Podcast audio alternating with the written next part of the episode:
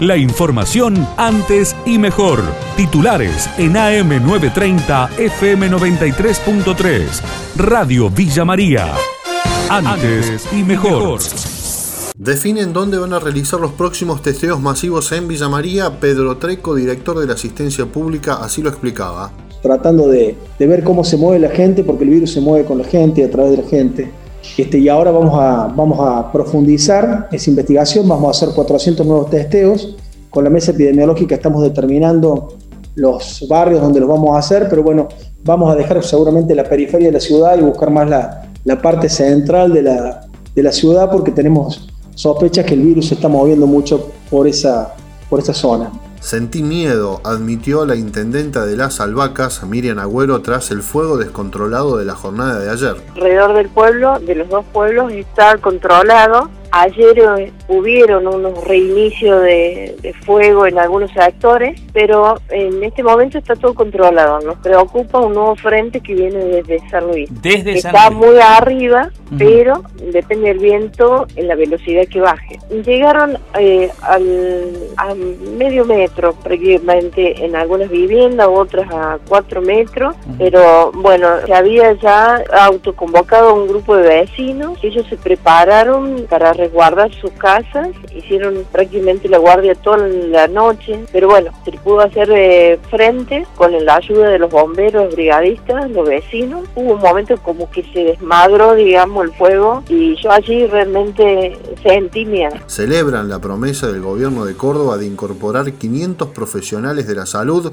así lo indicó a Radio Villa María Nora Vilches, presidenta de la Federación de Profesionales de Córdoba. El ministro nos anunció esto, que a los 700 personas que ya habían llamado a convocatoria se sumarían estas otras 500 de todas las profesiones para dar un alivio al equipo de salud que actualmente está sosteniendo con guardias y con un enorme estrés realmente del trabajo cotidiano. Así que bueno, esas son las noticias. Yo digo, por eso no ha habido como diferentes convocatorias y ahora va a haber otra más, que serían 500, con lo cual el ministro hablaba de que se totalizarían 1.200. Aquellos residentes a quienes se les había prorrogado la beca de residencia también entrarían en modalidad de contratación, de acuerdo a las palabras del doctor Cardoso. Reclaman por la habilitación de espectáculos en vivo desde la Cámara de Espectáculos de Córdoba, esperan el visto bueno para poder trabajar, así lo aseguró a nuestra emisora Ricardo Taller,